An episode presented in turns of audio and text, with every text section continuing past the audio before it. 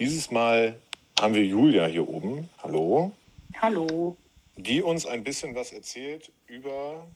Oh mein Gott, ich habe schon wieder vergessen. Es tut mir so viel leid. Ähm, ähm, was war was war's? Endoprothetik. Endoprothetik, genau. Also in der Orthopädie, genau. Perfekt. Ähm, hatten wir auch noch nicht. Äh, Freue ich mich auch sehr drauf. Ähm, ich muss ganz ehrlich sagen, ähm, mein Orthopädie-Praktikum hat mir unfassbar viel Spaß gemacht ähm, oder meine Formulatur. Es war sehr, sehr cool. Könnte ich mir auch gut vorstellen, dahin wieder zurückzugehen, aber ich bin auf jeden Fall gespannt, was du so aus deinem Arbeitsalltag erzählst. Und wenn Hendrik und Sven jetzt nichts auf dem Herzen haben, würde ich, glaube ich, sagen, wir übergeben dir die Bühne und du darfst loslegen. Okay, dann vielen Dank, dass ich heute dabei sein darf. Und äh, ich möchte ganz kurz nochmal sagen, dass ich es wirklich toll finde, dass ihr euch so einsetzt. Und das ist auch ganz, ganz wichtig. Und ich hoffe, dass wir ganz viele noch finden, die das auch äh, unterstützen und dabei sind. Das ist, finde ich, wirklich richtig, richtig gut und das brauchen wir auch. So, also zu meinem Alltag ist es so, dass ich morgens äh, mit meinen ärztlichen Ko Kollegen ähm, immer die Visite begleite und die Dokumentation übernehme und wir dann immer zusammen entscheiden, wie der weitere Plan praktisch von diesen Patienten ist, die bei uns eine, also wir sind spezialisiert auf Knieprothesen und Hüftprothesen überwiegend, aber wir machen auch, ähm, also wir implantieren auch Schulterprothesen.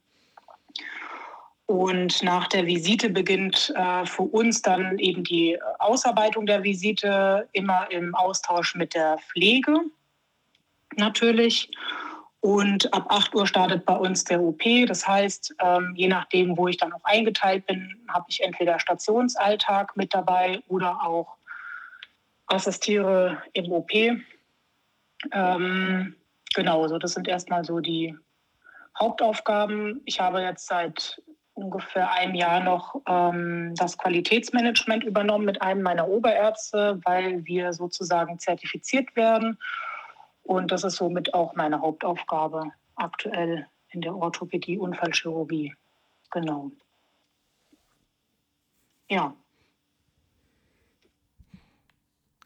Okay, und ähm, wie, also ähm, dann setzt du quasi den, den Therapieplan äh, mit um. Also das ist dein, deine alltägliche Aufgabe, äh, dort dann äh, die Assistenzärzte und Stationsärzte mit zu unterstützen.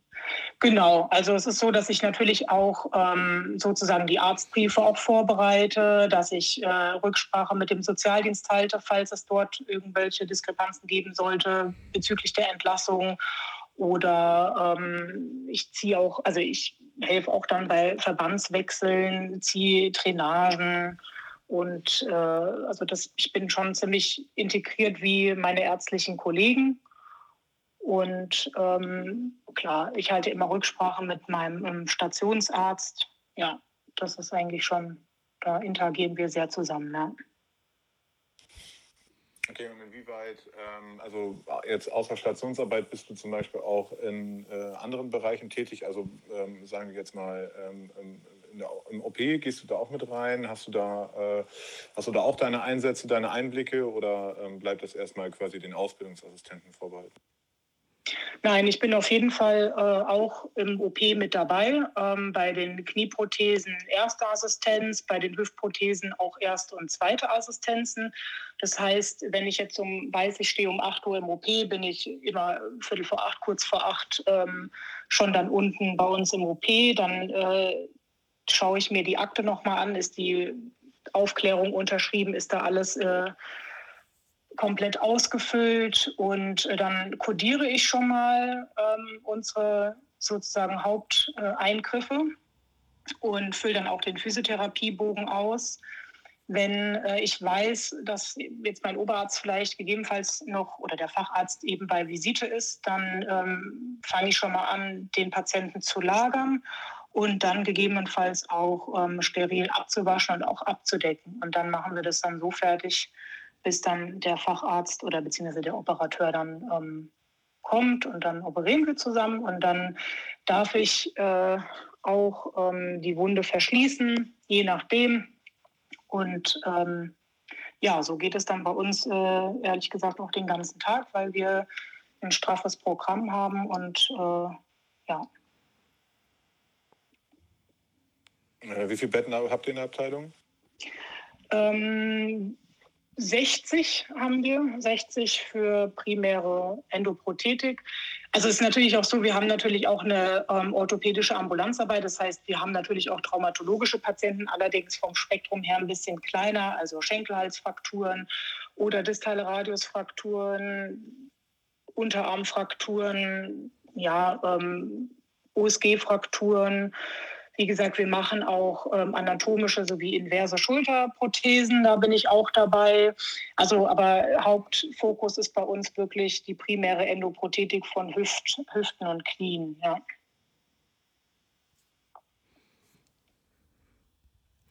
Das klingt schon mal auf jeden Fall super spannend. Mich würde interessieren, wie sehen deine Aufgaben genau aus ähm, im OP? Was machst du da alles? Wie eigenständig läuft das auch ab? Also jetzt zum Beispiel jetzt auf Wundverschluss und sowas. Und bei so einer normalen Hüft-Tab, ähm, mit wie vielen Leuten seid ihr da zugange? Also ähm, es ist immer in Absprache mit dem Operateur tatsächlich, was jetzt zum Beispiel den Wundverschluss betrifft. Ähm, dass ich dann natürlich vorher auch mit meinem Oberarzt ähm, spreche und auch natürlich äh, ganz am Anfang den Wunsch geäußert habe, dass ich da eigentlich also auch selbstständig und eigenständig arbeiten möchte. Ähm, wie gesagt, die Lagerung und das sterile Abwaschen, das mache ich schon sehr eigenständig. Ich komme auch aus der OP-Pflege, das heißt, ähm, ich habe da auch Erfahrung. Das ist, kommt mir natürlich in dem Punkt auch zugute, weil ich bin tatsächlich noch nicht so lange an dem Haus, also jetzt zwei Jahre. Und äh, ich habe vorher in der Neurochirurgie sehr lange ähm, als PA, also sehr lange im Studium und dann ein, zwei Jahre danach äh, in der Neurochirurgie gearbeitet. Wie gesagt, die OP-Pflege-Tätigkeit ähm, kommt mir da sehr zugute. Das heißt, ähm, ich habe da schon Erfahrung und Übung auch. Ähm, die Hüfte operieren wir zu dritt in äh, Rückenlage. Und ähm, wie gesagt, da ist dann auch natürlich auch immer in Absprache mit den Assistenten erste oder zweite Assistenz. Wir hatten jetzt äh, eine Zeit lang letztes Jahr ausprobiert äh, das Omnitract-System. Ich weiß nicht, ob das jemand von euch kennt. Das ist eigentlich ziemlich cool, weil man als PA dann eigentlich immer auf der Seite der, also der OP-Seite steht und immer die erste Assistenz ist. Das ist so ein Hakensystem, das kennt man bestimmt aus der Allgemeinchirurgie. Wir haben das halt jetzt für die Hüften genutzt und ähm, ist natürlich auch nochmal eine große Entlastung, dass man äh, das, die Haken sozusagen von diesem System gehalten werden und man kann super gut mit seinem Operateur zusammenarbeiten und sich immer auf den eigentlich einstellen. Also das macht schon sehr viel Spaß, ja. Ja, stelle ich mir auch auf jeden Fall als ähm, starke Verbesserung vor, wenn man äh, vor allem ja dann gerade, wenn man die Hüften in Rückenlage operiert, dass man ja als zweite Assistenz, also für die Leute, die das jetzt noch keine Ahnung vom OP oder so haben, Rückenlage, das heißt, ne, der Patient liegt auf dem Rücken, dann wird an der Hüfte operiert, das heißt, als zweite Assistenz stünde man in, auf der anderen Seite und müsste quasi über den Bauch drüber die Instrumente halten. Das heißt natürlich auch, dass man keinen Einblick hat in den Situs, also in das OP-Feld, wo operiert wird, was natürlich auch natürlich die Assistenz immer so ein bisschen ähm, im Blindflug enden lässt und man sich da sehr auf die voreingestellte Position ja, verlassen muss und man die halt auch nicht so leicht korrigieren kann oder so, äh, zumindest nicht selbst und deswegen natürlich auch sehr gut, wenn es dann da solche Systeme gibt, ähm, werden alle Hüften denn in Rückenlage operiert oder gibt es auch irgendwelche die Sachen, die man da in Seitenlage operiert? Nein, wir operieren alles, also die Hüften in Rückenlage. Also das machen wir nicht in einer anderen Position. Okay, und jetzt, ich weiß nicht, ob ich das jetzt ähm, am Einstieg nicht mitbekommen hatte. Ist das ein Krankenhaus oder ist das ein orthopädisches Zentrum oder ähm, ist das so, eine, so ein MVZ mit Klinikabteil? Und andere Frage, wie lange bist du da jetzt in der Abteilung? Also wir sind schon ähm, ein Krankenhausverbund und sind ähm, praktisch ein Teil von einem größeren Krankenhaus, auch in einem anderen Ort und machen, wie gesagt, primär halt Orthopädie, Unfallchirurgie. Also wir sind die, einzigen, die einzige chirurgische Abteilung dort und ähm, an uns angegliedert ist ein MVZ, ähm, auch nochmal ein niedergelassener Orthopäde, der auch bei uns operiert und ähm, zwei Fachärzte der Neurochirurgie, die auch ähm, bei uns ein, zwei Mal die Woche operieren mit normalen Bandscheibenvorfällen, Spinalkanalstenosen und äh, Spondylodesen und ambulante Eingriffe wie ähm, Sulcus ulnaris. Genau, und ähm, ich bin zwei Jahre jetzt in der Orthopädie an dem Haus. Genau. Ah, okay, vielen Dank. Ähm, wie sieht das aus? Warst du die erste PA oder ähm, warst du, bist du eher äh, gefolgt? Und ähm, wenn ja, wie viele gab es denn da? Oder auch wenn nicht, kannte man das Berufsbild schon? Ja, also es ist so, ähm, mein Chefarzt äh, unterrichtet an, in Frankfurt an der privaten Uni ähm, Physician Assistance und daher kannte er dieses Berufsbild auch. Es ist eine Kollegin von mir, ist schon, also war schon vorher da und ähm, ich weiß, also das habe ich persönlich jetzt noch nicht mitgekriegt, aber ich weiß, dass vorher auch ähm, PAs ihr Praktikum bei uns gemacht haben, also immer drei Monate oder ich weiß, also bei uns war es immer drei Monate das Praktikum und äh, daher kannte mein Chef und auch meine Oberärzte dieses Berufsbild schon und sind diesem sehr angetan, muss man tatsächlich sagen. Also so viel ähm, Feedback und also positives Feedback hatte ich ehrlich gesagt in meiner ersten Klinik nicht so ganz bekommen wie jetzt.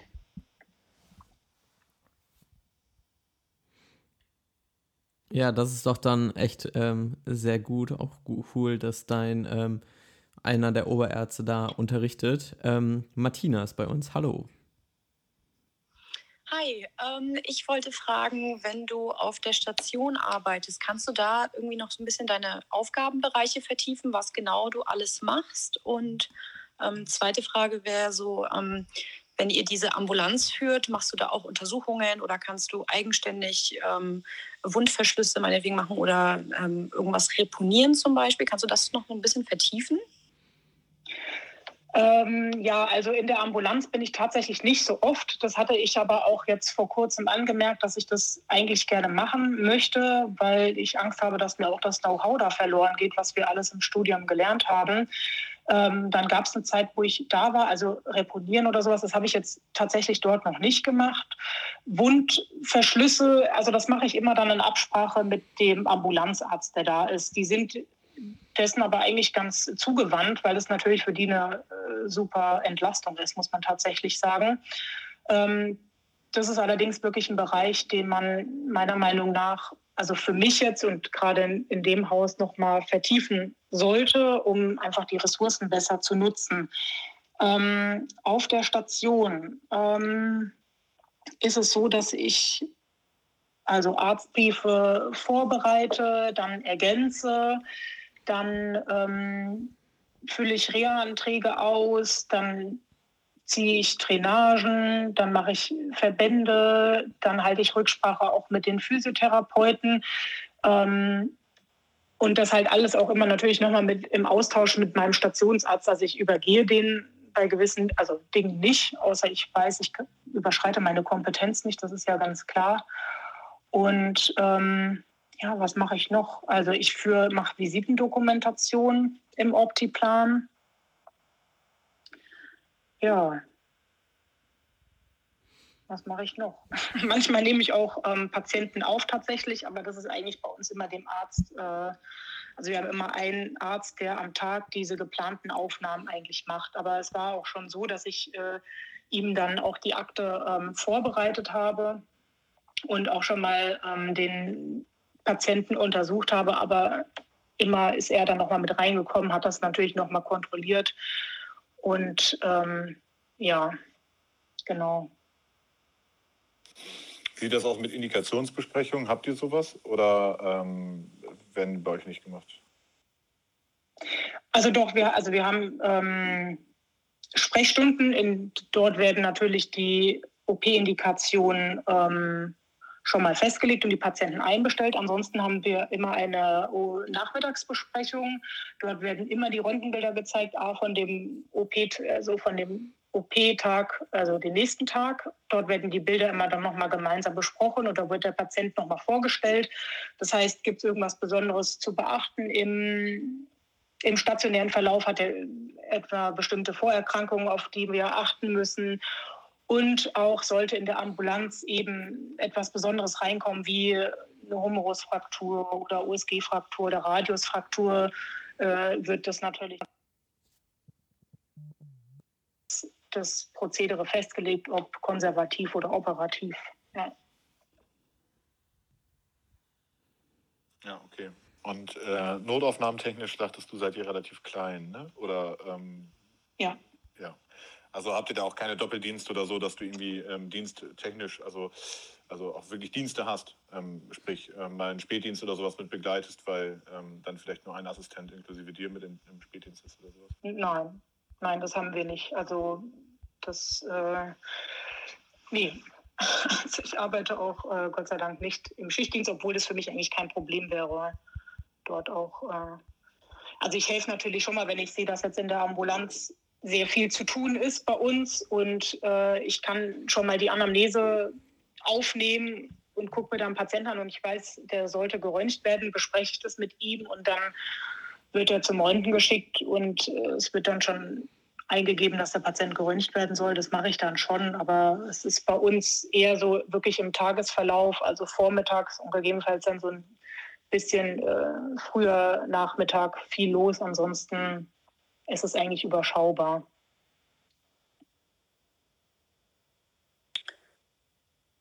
Und darfst du die Anforderungen für CTs oder halt das Röntgen auch selbstständig stellen oder macht das dann ein ärztlicher Kollege? Das muss ein ärztlicher Kollege machen, ja.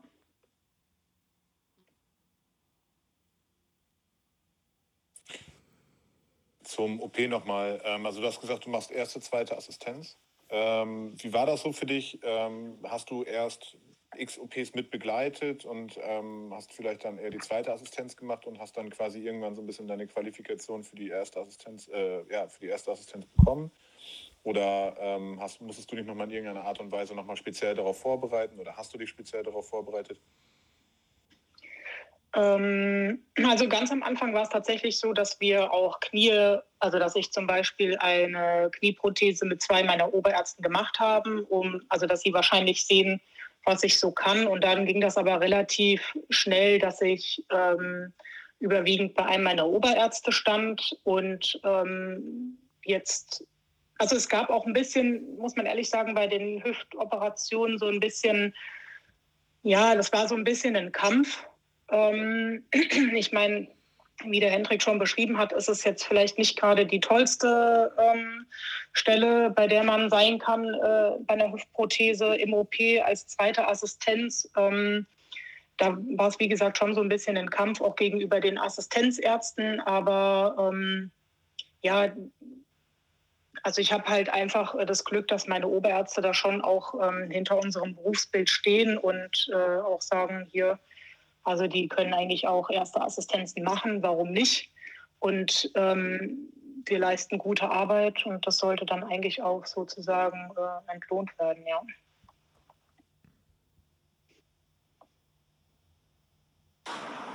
Ja,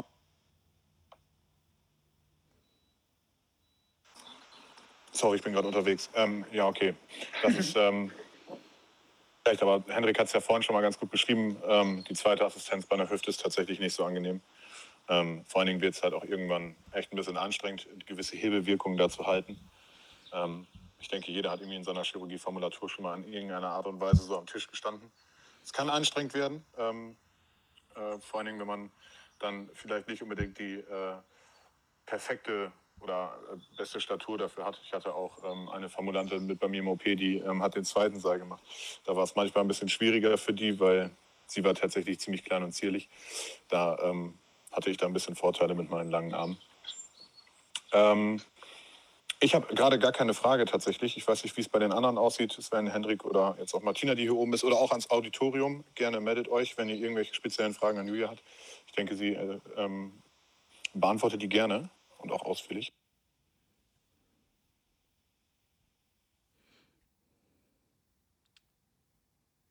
Ja, ich wollte einfach nur mal fragen, ähm, wie du jetzt momentan von dem, was du alles so machst, wie du zufrieden bist und ähm, ob du auch irgendwelche Ziele dir gesetzt hast ähm, oder es auch gemeinsam irgendwelche Ziele gibt, die du ähm, jetzt weiter verfolgen sollst. Also äh, du sagtest ja gerade schon, dass du zum Beispiel ähm, jetzt in das QM stärker eingearbeitet wirst, ähm, ja, wo du so deine zukünftigen äh, Schwerpunkte jetzt quasi siehst oder wie das gewünscht auch ist.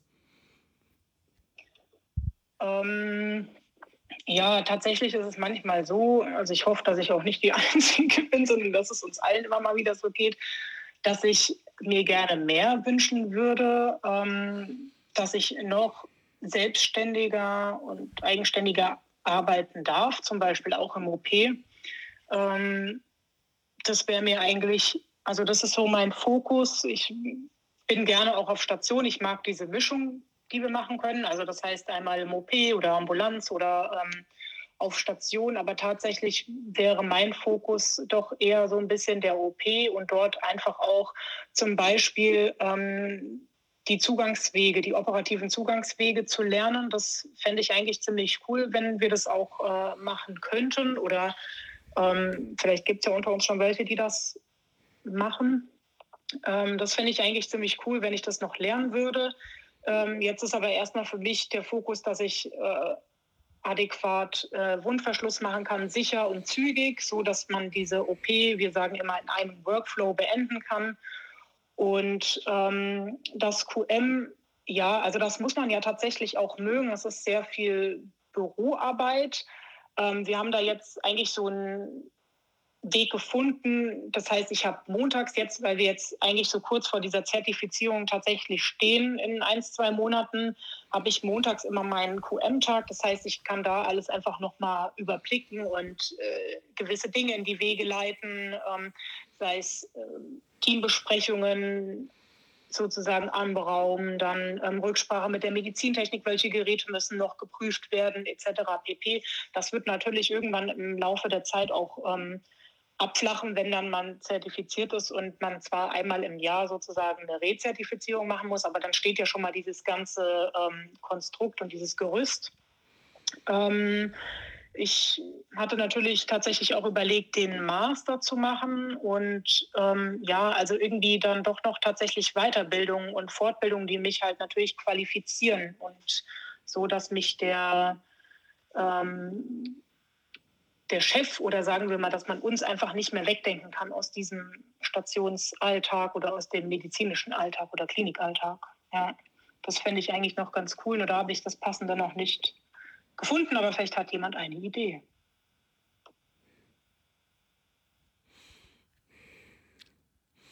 Puh, also das finde ich schon ähm, schwierig jetzt so direkt zu sagen. Ich finde, das ist halt auch immer super abhängig von der äh, ja, von der von den Ansprüchen der Fachabteilung, weil das ja jetzt jede wirklich sehr verschieden und und und. Ich weiß nicht, wie es ähm, aussieht bei euch mit ähm, Studien, ob ihr einfach nur ins Prothesenregister eintragt und das ist, oder ob ihr selber noch irgendwelche ähm, Ansätze habt, sonst ist das natürlich auch noch immer so ein äh, Case, wo man äh, gut mit einsteigen kann, auch um seinen Namen irgendwo mal unter ein paar Paper drunter zu setzen. Martina kann da was zu sagen. Äh, und ja, nee, sonst äh, finde ich, kann man eine Ahnung, also kann man auch einfach mal fragen, so ähm, wie kann man irgendwie sonst noch mehr, aber ich glaube, dafür äh, muss man auch einfach noch so ein paar andere Dinge überblicken. Also wir haben tatsächlich jetzt angefangen, uns auch darüber Gedanken zu machen, ähm, Daten zu erheben und dann halt eben auszuwerten. Und das ist, ist noch nicht ganz ausgereift, aber wir sind da dran und ähm, ich hoffe, dass man da auch ähm, dann wissenschaftlich halt einfach tätig werden kann, weil mir das tatsächlich auch im Studium sehr viel Spaß gemacht hat, ja. Ich glaube generell Studienbegleitung ist ähm, ein großer Punkt auch, wo PAs in ihrer alltäglichen Arbeit ähm, mit eingreifen können. In meiner Abteilung war es eigentlich auch so gedacht, dass ich das nach meinem Studium übernehmen soll. oder damit einsteigen soll, was ich auch ganz gerne gemacht hätte, ähm, weil mir tatsächlich, ich habe auch eine empirische Bachelorarbeit geschrieben und mir hat es auch Spaß gemacht ähm, und da ein bisschen tiefer mit einzusteigen. Ähm, hätte ich mir auch gut vorstellen können und ich glaube, dass generell ähm, viele PAs dort ähm, gut noch einen zweiten Anker finden können, was ihre Arbeit angeht. Ähm, Martina hat es ja, glaube ich, vorletzte Woche schon mal berichtet, dass sie da ja auch ein bisschen mit drin ist, jetzt natürlich auch im Rahmen ihrer, ihrer Doktorarbeit. Ich glaube, das ist ein ähm, Feld, wo PAs gut einsetzbar sind, ähm, wenn sie natürlich Spaß dran haben. Und zum Master, hast du da einen speziellen Master schon im Hinterkopf oder ähm, suchst du noch? Nein, ich habe keinen im Hinterkopf. Ich hatte mich natürlich ähm, informiert und an diesem Infoabend teilgenommen zum, ich glaube, Fliedner war das Fliedner Fachhochschule. Nur da war ich ehrlich gesagt noch nicht so ganz überzeugt. Also was man eigentlich, also was ich dann mit diesem Master mehr oder weniger eben machen kann. Also da war ich noch nicht so ganz, äh, wie gesagt, von überzeugt, sodass ich mich davon noch ein bisschen ähm, ferngehalten habe, ja. Aber jetzt habe ich auch eine Frage an Martina. Wenn ich jetzt höre Doktorarbeit, kannst du darüber was sagen? Also kannst du kurz Infos geben für mich, bitte? Also ich würde dich erstmal äh, auf unseren einen Clubhouse-Talk von vor zwei Wochen ähm, erstmal so erinnern, dass du da einmal reinhörst. Da habe ich schon ein bisschen was zu erzählt. Die Nachfrage ist momentan auch wirklich sehr groß, muss ich sagen. Ich sollte mir vielleicht mal überlegen, ob man da irgendwie nochmal was aufnimmt oder so. Also ich würde dich grundsätzlich erstmal darauf verweisen, weil ich glaube, das würde jetzt den Rahmen sprengen, wenn ich jetzt anfange, darüber zu erzählen. Aber sonst ähm, darfst du mir natürlich auch immer gerne privat mal schreiben oder so, dann können wir uns da gerne nochmal austauschen. Super, vielen Dank. Das mache ich das natürlich. Ja, ich glaube, Martina, da nehmen wir auch echt am besten nochmal eine Folge separat zu auf, weil das ja auch wirklich ein wichtiges Thema ist. Ähm, genau, eine Frage habe ich jetzt noch, ah, nee, ich wollte noch allgemein was sagen. Äh, für die Leute, die jetzt halt noch nicht so im Krankenhauswesen drin sind, muss man halt auch sagen, Orthopädie in einem Klinikum, es war ein super Einsatzgebiet für PAs, aber halt auch immer hart umkämpft, weil wenn das in der Klinik ist, sind halt viele Assistenzärzte und die brauchen zum einen viele orthopädische Operationen für ihren Katalog zum Facharzt und zum anderen viele machen ja Orthopädie-Unfallchirurgie nicht um ihr Leben lang Unfallchirurg zu bleiben, sondern um halt die Exit-Option zu haben, in eine orthopädische Praxis zu gehen. Und wenn du als orthopädische Praxis richtig Geld verdienen willst, dann machst du halt äh, Endoprothesen. Und deswegen ist halt auch gerade in großen endoprothetischen Zentren so ein Gerangel der Assistenten um die Operation, dass die halt einfach viele machen, damit die halt selbst halt frühestmöglich nach ihrem Facharzt halt äh, in eine Praxis können und dann halt selbst diese Endoprothesen operieren, weil das bringt halt einfach Geld. Ja, vollkommen richtig. Ich glaube, das Nonplusultra für einen PA wäre tatsächlich irgendwie dann in dem Fall eine Privatklinik oder so ein großes MVZ oder ähnliches, wo du als PA komplett alleine bist, weil du hast dann eigentlich nur Fachärzte dort rumlaufen und du stehst in keiner Art und Weise mit einem ähm, Assistenzarzt in irgendeiner Konkurrenz und kannst tatsächlich das komplette Arbeitsfeld eigentlich eines, eines Assistenzarztes abgreifen, ähm, was natürlich das Arbeitsspektrum unglaublich verbreitert und erweitert und ähm, dann natürlich auch viele Aufgaben auf einen zukommen. Genau, weil dann halt einfach, wie Henrik gerade beschrieben hat, diese ähm, Konkurrenz zu den Ausbildungsärzten oder in der Ausbildung befindlichen Ärzten ähm, nicht mehr besteht. Ja, voll. Bei uns ähm, war das auch so in der Klinik damals, wo ich gelernt habe, dass da halt viele waren, ähm, viele Belegärzte waren. Das heißt, das sind eben diese Orthopäden, die halt eine Praxis haben und halt aber trotzdem große Operationen machen, wie halt diese Endoprothesen, was sie halt auch ähm, vorzugsweise gemacht haben. Und ja, da war das dann halt auch, dass die halt immer an einem Tag kamen und dann ihre Patienten operiert haben. Und man muss da echt sagen, das waren geisteskranke äh, Operateure, auch geisteskrank gut zum Glück, ja.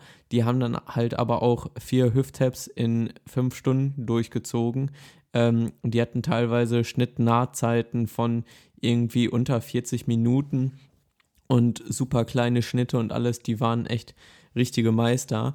Und da war das so tatsächlich, weil die eben so viel operiert haben, hatten trotzdem die unfallchirurgischen Assistenzärzte keine, kein Interesse, kann man ganz ehrlich so sagen, äh, denen zu assistieren, weil die dachten, ah oh nee, das sind ja nur noch mehr Operationen und haben gar nicht geblickt, quasi, was sie für einen Wissensgewinn dort haben, weil die eben so gut waren. Und ja, dadurch habe ich mit einem anderen ähm, älteren PA den Laden da quasi für die äh, mitgeschmissen, beziehungsweise wir waren eigentlich drei quasi Arztassistenten. Und ähm, da war das dann teilweise echt so, dass wenn man mit denen eingespielt waren, dass da bei so einer Knietap der Arzt unten die äh, Tibia vorbereitet hat, man oben den Femur vorbereitet hat zusammen, ja, dann hat er unten gesägt, man oben hat schon mal irgendwas abgeknipst oder man hat schon mal ähm, die Spongiosa freigespült und so. Also da konnte man wirklich sehr viel machen und die waren halt super dankbar, weil die waren dann natürlich auch morgens kurz da zur Visite, aber sind dann natürlich in ihre Praxis und dann, was da über den Tag über passiert, haben die nur per Telefon teilweise mitbekommen und da waren wir wieder da als Verbindungsglied.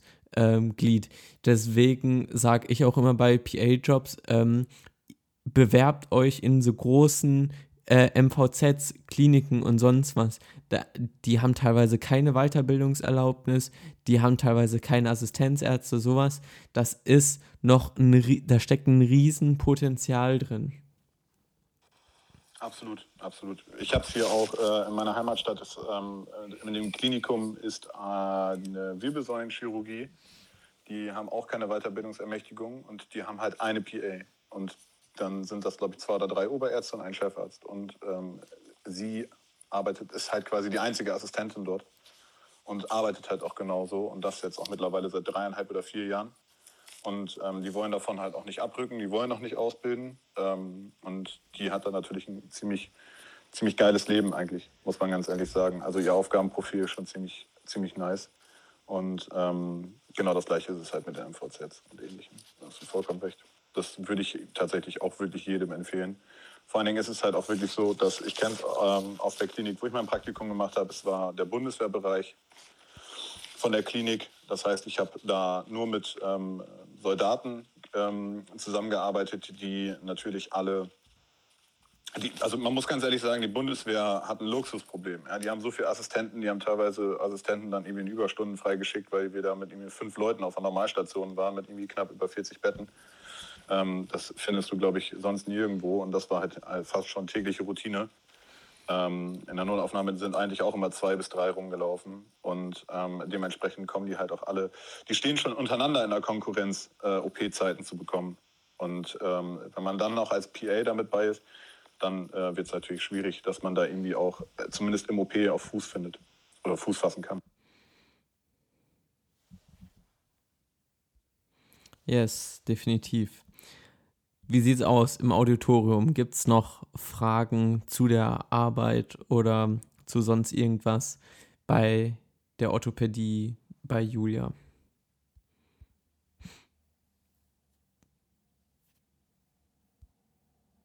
Okay, gibt es scheinbar nicht. Julia, hast du noch irgendwas, was du uns erzählen möchtest oder ähm, an die anderen im, hier oben? Ähm, aktuell nicht, aber ich schließe mich eurer Meinung an mit äh, Privatkliniken oder MVZs. Zumindest ähm, wäre das jetzt auch mein Gedanke zu sagen, ähm, wenn ich mehr machen möchte oder halt so, dass man eben nicht ähm, als Konkurrenz zu den Assistenzärzten steht, ähm, was ich immer noch sehr, sehr schade finde, weil wir alle voneinander lernen können, sei es ich sage jetzt mal, wir sind ja auch äh, PAs, die auch Erfahrung haben, auch schon äh, davor die Berufserfahrung. Das vergisst so mancher Assistenzarzt, glaube ich, auch, was ich sehr schade finde. Ähm, wenn der jetzt gerade frisch, frisch aus dem Studium kommt, ähm, kann er mit Sicherheit auch gewisse Dinge noch von uns lernen. Und ähm, ja, darauf sollte man eigentlich auch nochmal aufmerksam machen. Aber ähm, ich hoffe, dass sich das irgendwann legt, dieses Konkurrenzdenken. Ja. Na gut, da sind wir ja dran. Also das Studienbild muss sich natürlich dann erstmal etablieren, auch in Deutschland. Ähm, aber ich denke, das dauert halt noch ein bisschen, aber wir investieren da relativ viel Arbeit rein, dass wir genau das Ziel erreichen können. Und dann ähm, werden wir schon definitiv unseren Platz hier festigen können ähm, in der, im deutschen Gesundheitssystem und halt auch in den Krankenhäusern.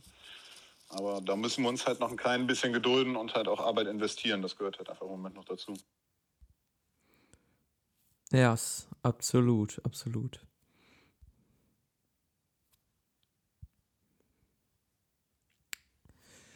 Gut, also ich glaube, wenn jetzt keine Fragen sind, könnten wir es auch schon für heute abschließen. Wie sieht's aus?